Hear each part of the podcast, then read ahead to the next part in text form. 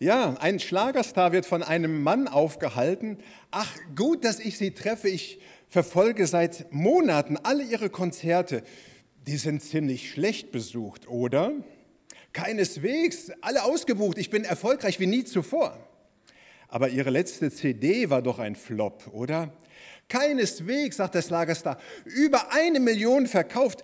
Aber warum fragen Sie als Fan so komische Sachen? Fan? Ich bearbeite beim Finanzamt Ihre letzte Steuererklärung. Ja, ihr Lieben, Steuererklärungen sind keine witzige Sache und dieser Witz hat eigentlich auch überhaupt keinen Bezug zu meiner Predigt, aber er sollte euch ein bisschen ein Lächeln aufs Gesicht zaubern, denn das Thema heute ist Freude, wie ihr unschwer am Vorprogramm an dem ersten Teil des Gottesdienstes erkennen könnt. Was ist so dein vorherrschendes Gefühl, wenn du an deinen Glauben denkst? Überlegt kurz mal. Ist es so diese Zuversicht, Glück, Freude, Zufriedenheit, Dankbarkeit? Und ich frage mich immer, wenn Menschen, die nicht an Jesus glauben, Nachfolgerinnen und Nachfolger von Jesus beobachten, merken die wohl etwas dann von dieser Freude, die wir haben an Jesus und in Jesus? Ich musste einfach heute nochmal über dieses Thema Freude predigen, weil am Anfang des Jahres haben wir diese Allianz Gebetswoche gehabt. Manch einer war vielleicht Teil davon. Und da war das Thema Joy, damit meine Freude sie ganz erfüllt. Also Freude, damit meine Freude sie ganz erfüllt, sagt Jesus im hohepriesterlichen Gebet. Das heißt, Freude ist der Wunsch von Jesus für alle seine Nachfolgerinnen und Nachfolger über die Jahrtausende hinweg. Und deswegen betet er das damals zu seinem himmlischen Vater für eine gute Verbindung zu Gott, für Einheit, für Freude an Jesus und den Heiligen Geist. Und deswegen habe ich gedacht, ich predige heute nochmal über Freude und habe uns wahrscheinlich den populärsten Text über die Freude mitgebracht ever. Das ist Philippa 4, die Verse 1 bis 7. Da schreibt Paulus. Also, meine lieben Brüder, und immer sind die Schwestern auch mitgemeint in der Gemeinde, nach denen ich mich sehne, meine Freude und meine Krone steht fest in dem Herrn, ihr Lieben. Evodia ermahne ich und Syntyche ermahne ich, dass sie eines Sinnes seien in dem Herrn. Ja, ich bitte auch dich, mein treuer Gefährte, steh ihnen bei. Sie haben mit mir für das Evangelium gekämpft, zusammen mit Clemens und meinen anderen Mitarbeitern, deren Namen im Buch des Lebens stehen. Freut euch in dem Herrn alle Wege und abermals sage ich, freuet euch. Eure Güte lasst kund sein allen Menschen, der Herr ist nahe. Sorgt euch um nichts, sondern in allen Dingen lasst eure Bitten in Gebet und Flehen mit Danksagung vor Gott kund werden. Und der Friede Gottes, der höher ist als alle Vernunft, bewahre eure Herzen und Sinne in Christus Jesus. Manche von euch kennen diesen Text und gerade diese Aufforderung zur Freude. Es ist ein ganz populärer Text und ein sehr schöner Text. Und Paulus beschreibt darin, wie Christen leben sollen. Und wenn er Freude befiehlt, dann kann es nicht so sein, dass es vom Typ abhängt, ob man eine frohe Natur ist oder ein depressiver Charakter, irgendwie, dass man sich freut. Es kann auch nicht sein, dass es nur dieses Gefühl ist, nur dieses Lächeln, mit dem ich immer rumlaufen muss, weil das ist unrealistisch, das geht auch gar nicht. Es muss also tiefer sein, diese Freude. Jesus will unsere Freude. Und ich bin überzeugt davon, er möchte auch ein fröhliches Christ sein. Ich habe ein Zitat mitgebracht. Da sagt jemand, ich bin davon überzeugt, dass ein gläubiger Mensch und ein fröhlicher Mensch nicht nur deckungsgleich sein können, sondern deckungsgleich sein sollten. Evangelium heißt der frohe Botschaft, das nehme ich ernst, und dann sagt er weiter, du kannst als Entertainer nicht andere fröhlich stimmen, wenn du es selbst nicht bist. Sagt wer? Thomas Gottschalk. Interessant. Und Martin Luther sagt, wo der Glaube ist, da ist auch Lachen. Und was für ein schönes Gefühl, diese Freude. Wir haben dieses Gefühl der Freude gerne. Es kommt von froh und das bedeutet lebhaft, erregt, bewegt. Das heißt, der Puls geht schneller, es bewegt sich etwas in mir. Etwas in mir, haben wir gerade gesungen. Ui, ui. Und ich habe euch ein Rezept mitgebracht. Und wir wollen heute Morgen etwas zusammen kochen. Ich habe euch einen Topf auch mitgebracht und einen Kochlöffel. Ich habe mal darauf verzichtet, eine Kochmütze und eine Schürze äh, umzuziehen, aber ihr könnt euch das gerne vorstellen.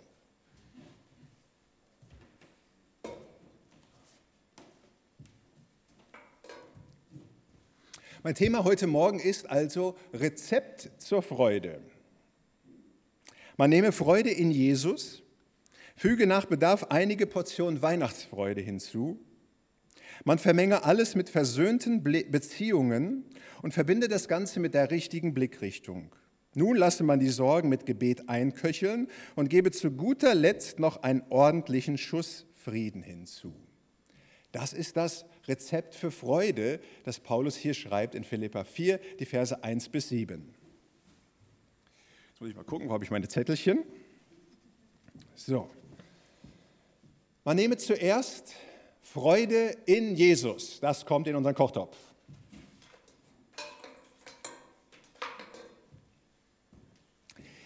Freut euch in dem Herrn alle Wege und abermals sage ich, freuet euch, sagt Paulus hier in Vers 4. Freude braucht immer einen Grund. Zum Beispiel Geschenke zu Weihnachten. Wow, was für eine Freude, wenn ich das bekomme, was ich mir gewünscht habe. Schöne Begegnungen sind Grund zur Freude, wenn ein Freund einen besucht oder jemand aus der Familie. Ein Witz kann auch Grund zur Freude sein oder wenn die Eintracht gewinnt und äh, vielleicht deutscher Meister wird. Wobei ich hätte es lieber gehabt, dass der VfL Bochum deutscher Meister geworden wäre, aber es hat ja nicht geklappt. Das Besondere bei der Freude, die Paulus hier beschreibt, ist, dass es keine Freude an etwas ist, sondern in, vielleicht ist euch das auch aufgefallen, in Jesus. Natürlich freuen wir uns auch immer an Jesus, was Jesus, dass er am Kreuz gestorben ist, äh, dass er in das Grab äh, gelegt wurde, dass er wieder auferstanden ist, an seinen Taten, an dem, wie er gelebt hat. Aber das würde zu kurz greifen, wenn wir uns immer nur an Jesus freuen würden. Und es würde auch schwierig sein, wenn man vielleicht gerade äh, in ganz schlechten Lebensumständen ist, wie der Paulus damals, wenn man im Gefängnis sitzt oder wenn man gerade eine schwere Erkrankung durchzumachen hat oder wenn man verfolgt wird.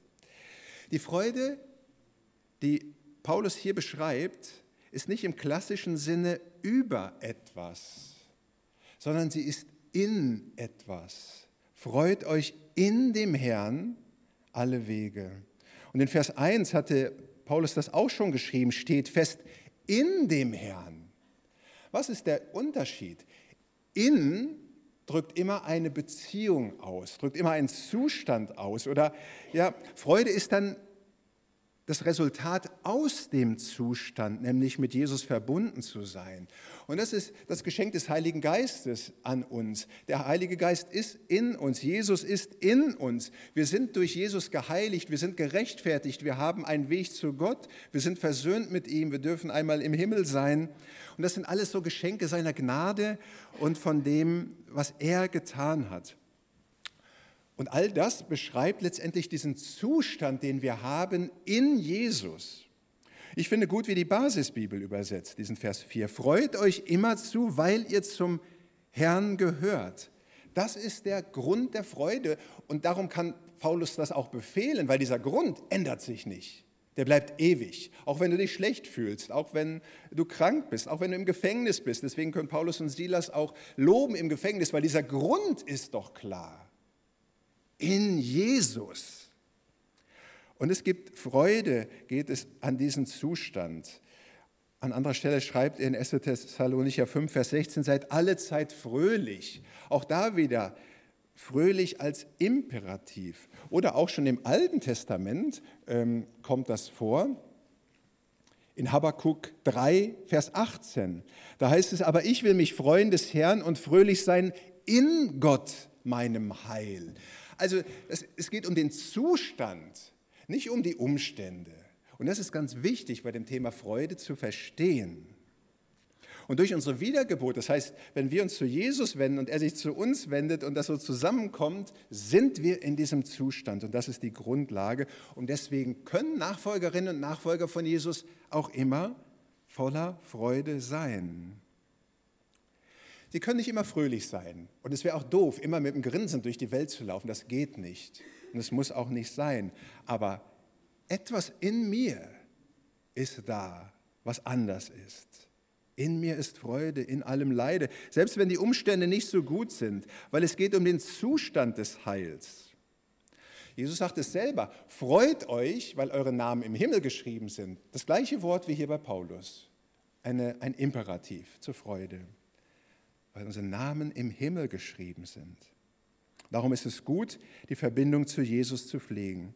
Und Paulus schreibt das zweimal, freut euch, weil wir das so schnell vergessen. Ja, wir fühlen uns nicht immer fröhlich, das ist klar, aber wir haben Freude in Jesus.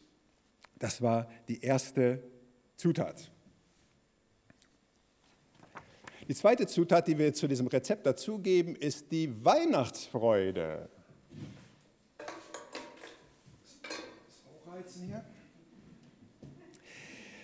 Was ist das fröhlichste Fest, das wir kennen? Weihnachten. Was ist das für eine Freude? Familie kommt zusammen, eventuell geht man in den Gottesdienst, die Glocken läuten, Kerzen werden angezündet, Geschenke werden verteilt, Kinderaugen strahlen, äh, es ist Freude da. Und erstaunlich ist, dass wenn man die Weihnachtsgeschichte sich mal in den Blick nimmt, dass da wirklich Freude sich so durchzieht wie ein roter Faden. Und das war auch bei der Allianz Gebetswoche der Fall. Da hieß es einmal Freude an Jesus Christus und zum Beispiel aus Lukas 1, Vers 44 heißt es, in dem Augenblick, als ich deinen Gruß hörte, sagt Elisabeth zu Maria, hüpfte das Kind vor Freude in meinem Leib, also der kleine Johannes der Täufer. Glücklich bist du zu preisen, weil du geglaubt hast, denn was der Herr dir sagen ließ, wird sich erfüllen. Selbst im Mutterleib ist Freude, wenn Begegnung mit Jesus da ist. Ist doch verrückt, oder? Und dann die Engel verkünden große Freude die allem Volk widerfahren wird, denn euch ist heute der Heiland geboren. Und als dann die Hirten zu dieser heiligen Familie kommen, gehen sie nicht traurig und deprimiert zurück, dass sie sagen, oh, das ist nur ein Kind und das war im Stall, wie doof ist das denn? Sondern die priesen und lobten Gott von dem, was sie gehört und gesehen hatten. Und dann der greise Simeon, der lobt Gott bei dem Anblick des kleinen Jesus und ebenso tat es die alte Prophetin Hannah. Sie pries Gott, weil sie in Jesus den Erlöser erkannte. Jesus bedeutet Freude und Weihnachten bedeutet Freude und wir können von Kindern die Weihnachtsfreude lernen, weil es geht da um das größte Geschenk Jesus. Und das ist natürlich eine Freude an etwas, aber ich habe das nochmal so reingefügt, diese Weihnachtsfreude, weil ich das so gut fand, nochmal von der Allianz Gebetswoche. In einem Weihnachtslied heißt es, in dem Ich stehe an deiner Krippen hier, ich sehe dich mit Freuden an und kann nicht satt mich sehen. Das ist Freude an Jesus. Wenn man auf die Krippe schaut, auf das Kreuz schaut, auf die Gemeinde schaut, ich kann nicht satt mich sehen. Gut, das war das zweite, das war so eine kleine, äh, ein kleiner Zwischeneinschub. Dann das dritte, man vermenge alles mit versöhnten Beziehungen.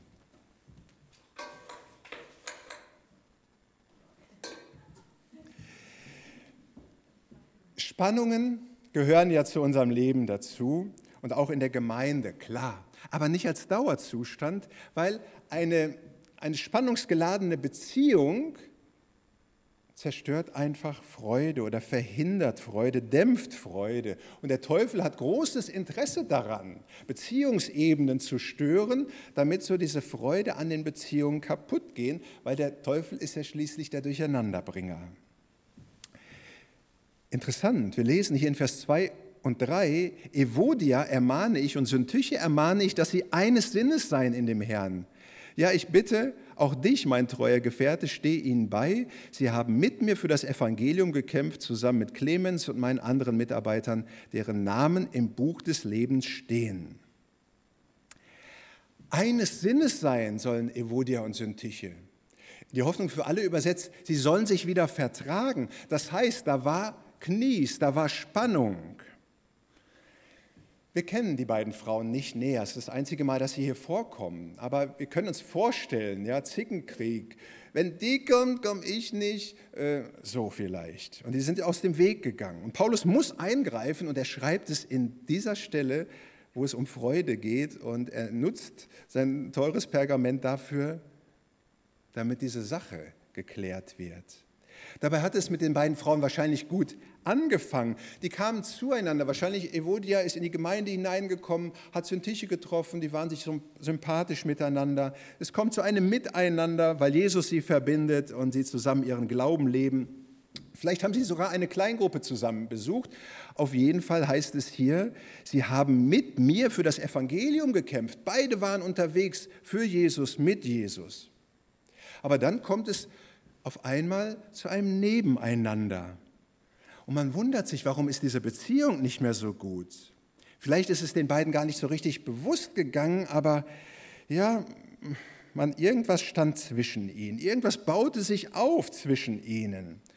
Und es kann verschiedene Gründe haben. Also vielleicht hat man ein unbedachtes Wort gesagt. Vielleicht waren Erwartungen da, die sich nicht erfüllt haben. Vielleicht hat man sich erinnert gefühlt durch die Person an die Vergangenheit und das hat einen getriggert oder wie auch immer. Auf jeden Fall wuchs eine Mauer zwischen den beiden und es kam zu einem Nebeneinander. Und wie ging es weiter, wenn nicht gegengesteuert wird? Die Beziehungen bleiben nicht nebeneinander, sondern sie gehen weiter auseinander und eventuell kommt es sogar zu einem Gegeneinander. Und wie gesagt, der Teufel hat immer Interesse daran, Beziehungen, in welcher Ebene auch immer, ob es Freundschaften sind, ob es Ehen sind oder ob es Gemeinschaft in der Gemeinde ist, zu zerstören und möglichst flach zu halten, weil er ist ja der Durcheinanderbringer. Und darum schreibt Paulus an anderer Stelle in Epheser 4, Vers 26 und 27, Zürnt ihr so sündigt nicht, lasst die Sonne nicht über eurem Zorn untergehen, und dann und gebt nicht Raum dem Teufel, der nämlich genau will, dass wir Zorn und Spannungen pflegen und kultivieren und bloß nicht vergeben. Und darum ist die weit bessere Möglichkeit, so wie Paulus das hier beschreibt, dass sie wieder zueinander finden, aufeinander zugehen, sich versöhnen. Aber wie werden Beziehungen wieder versöhnt? Wie kann das gehen? Paulus schreibt es ganz knapp Sie sollen sich wieder vertragen, übersetzt die Hoffnung für alle. Eines Sinnes sein, zusammen vor Jesus stehen, das ist die Sache. Zusammen in seinem Licht stehen, eines Sinnes sein, das bedeutet das. Und äh, dann stellt sich Gemeinschaft wieder her. Und eventuell ist es gut, so einen treuen Gefährten mitzunehmen, von dem Paulus hier schreibt, ja, ich bitte auch dich, mein treuer Gefährte, man kann auch übersetzen Jochgenosse oder auch den Namen nehmen Syssigus. Vielleicht war das eine Person, dieser Syssigus, der eben als Mediator tätig war, damit die beiden Frauen wieder gemeinsam vor Jesus stehen können und gemeinsam mit Jesus gehen und in der Gemeinde dienen können. Also, man vermenge alles, wenn man Freude haben möchte im Leben mit versöhnten Beziehungen, weil die unversöhnten Beziehungen dämpfen die Freude einfach. Und deswegen sollen eher Spannungen verdampfen, indem man gemeinsam vor Jesus steht. Dann geht es weiter in unserem Kochrezept, wie denn Freude in unser Leben kommt, mit der richtigen Blickrichtung. Das kommt auch in unseren Topf. Zutat für Zutat und ihr dürft nachher mal kosten, könnt ihr nach vorne kommen. Man verbindet das mit der richtigen Blickrichtung. In Vers 5 heißt es, Eure Güte lasst kund sein allen Menschen, der Herr ist nahe. Was ist eine gute Blickrichtung? Zwei Sachen nennt Paulus hier in unserem Text, die die Freude fördern. Eure Güte lasst kund sein allen Menschen. Klingt so ein bisschen komisch, aber da steckt drin das Gute, das man anderen Menschen tut. Und ein altes Wort für Güte ist Lindigkeit. Vielleicht kennt ihr das noch aus der alten Luther-Übersetzung. Und Lindenblütentee trinken manche von euch, der lindert Schmerzen, der hat heilende Wirkung. Das heißt, die Blickrichtung ist immer auf Menschen zugehen. Was kann ich ihnen Gutes tun? Wie kann ich ihnen Freude bereiten? Äh, wie kann ich Ihnen helfen, dass Ihr Leben gelingt? Und indem wir das tun, wird unser Leben selber froh. Das ist ein toller Kreislauf und Jesus spricht das mit anderen Worten aus, indem er von der Nächstenliebe redet. Füreinander sorgen, für ein friedliches Miteinander sorgen, Jesu Liebe weitergehen. Eure Güte lasst kund sein allen Menschen, nicht nur denen, die in der Gemeinde sind, sondern auch den Schulfreundinnen, den Nachbarn oder auch anderen Verwandten. Und das Zweite ist, was, Jesus, äh, was, Paulus hier schreibt, ist, auf Jesus zu schauen in allen Dingen. Dieses Stichwort, der Herr ist nahe. Das kann zwei Sachen bedeuten. Entweder der Herr ist nahe bedeutet, er ist gegenwärtig hier, und das ist er gewiss, weil er hat es versprochen. Das ist schon auch wirklich Grund zur Freude. Jesus, du bist hier. Und das Zweite ist, der Herr ist nahe, der Herr kommt bald wieder, weil das hat er auch versprochen, dass er der wiederkommende König ist und allem Leid ein Ende setzt und es einen neuen Himmel und eine neue Erde geben wird. Das griechische Wort Engys, nah dran, kann eben beides bedeuten. Es hat so den örtlichen Aspekt, Jesus ist hier, aber auch den zeitlichen Aspekt, Jesus kommt wieder. Und es ist total klasse und beides ist eine, einfach eine Blickrichtung, die unsere Freude wachsen lässt. So, das war nur ganz kurz. Das vorletzte, die Sorgen. Wir lassen die Sorgen mit Gebet einköcheln. Kommt in unseren Topf. Die können verdampfen, so wie ein äh, guter Rotwein, der kommt da ja auch ordentlich rein, aber eigentlich verdampft er nur und da bleibt dann ein guter Geschmack übrig. So ähnlich ist das mit den Sorgen auch. Vers 6. Sorgt euch um nichts, sondern in allen Dingen lasst eure Bitten in Gebet und Flehen mit Danksagung vor Gott kund werden.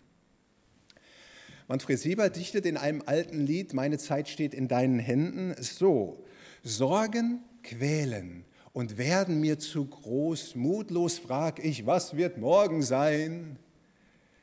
Sorgen können unglaublich schwer werden und sind der Freudenkiller schlechthin. Sie sind Freudenkiller. Und es gibt andere Freudenkiller. Unzufriedenheit vielleicht. Habe ich ja letztens was erzählt von mir. Oder Sünde oder Unversöhnlichkeit. Aber das ist einfach eine falsche Blickrichtung, die Sorgen. Deswegen hatte Paulus vorher die richtige Blickrichtung deutlich gemacht.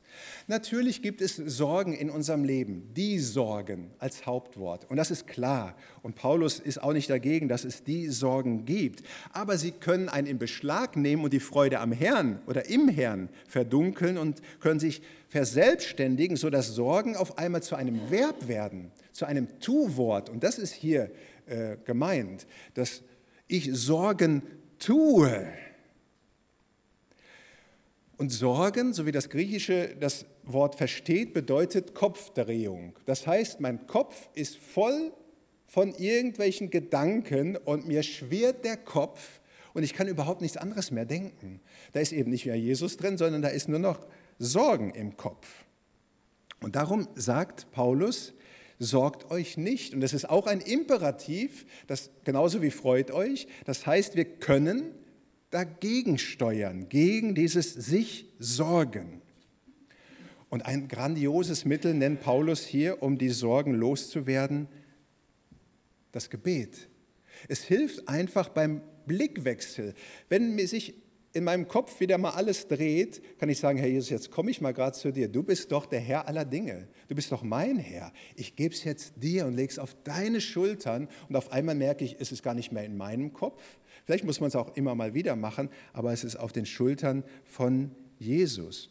Bitten und Flehen, so wie Paulus das sagt, die sind da, aber eben auch die Danksagung, mit denen ich das vor Gott bringen kann. Ich kann selbst sorgen, mit Danksagung vor Gott bringen. Herr Jesus, du bist ein großer Gott. Danke, dass es für dich eine Kleinigkeit ist, dich um meine Kinder zu kümmern, um das Studium, um die Ausbildung. Ich vertraue dir. Sorgen kommen in den Topf rein, damit die verdampfen. Und zu guter Letzt, ganz kurz, geben wir noch eine Sache hinzu, einen ordentlichen Schuss Frieden. Drehen. Und der Friede Gottes, der höher ist als alle Vernunft, bewahre eure Herzen und Sinne in Christus Jesus. Wir kennen das hebräische Wort Shalom. Die meisten von euch kennen das hebräische Wort Shalom. Und einen ähnlich großen Klang hat das griechische Wort Irene. Das bedeutet auch ein Heilsein, ganz umfassend ein Wohlsein und auch wieder ein Zustand, der mich umgibt, in dem ich sein kann. Und dieser, Men dieser Frieden schützt die Menschen, die unter dem Einfluss von Jesus sind. Und dieser Friede ist letztendlich das, was Gott immer will. Friede mit Gott und Frieden mit Menschen untereinander. Versöhnt sein, ein versöhnter Zustand. Und manches von dem, was er dann hier schreibt über den Frieden, sagt er auch, das übersteigt unseren Verstand. Wir können das nicht fassen, dass Gott seinen Sohn gegeben hat, damit wir Frieden haben, in Frieden leben können, damit dieser Frieden uns umhüllt, damit Christus unser Friede sein kann. Und hier schließt sich aber die Klammer mit diesem in Jesus sein. Der Friede, der höher ist als alle Vernunft, bewahre eure Herzen und Sinne in Christus Jesus in diesem Zustand. Und das ist das, was trägt. Nicht die Gefühle über den Zustand oder die Gefühle über den Glauben oder zueinander oder wie auch immer, sondern der Zustand in Jesus zu sein.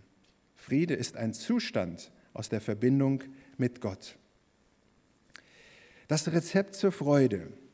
Man nehme Freude in Jesus, füge nach Bedarf einige Portionen Weihnachtsfreude hinzu Vermenge alles mit versöhnten Beziehungen und verbinde das Ganze mit der richtigen Blickrichtung. Und nun lasse man die Sorgen mit Gebet einköcheln und gebe zu guter Letzt noch einen ordentlichen Schuss Frieden hinzu. Guten Appetit und Gottes Segen. Amen.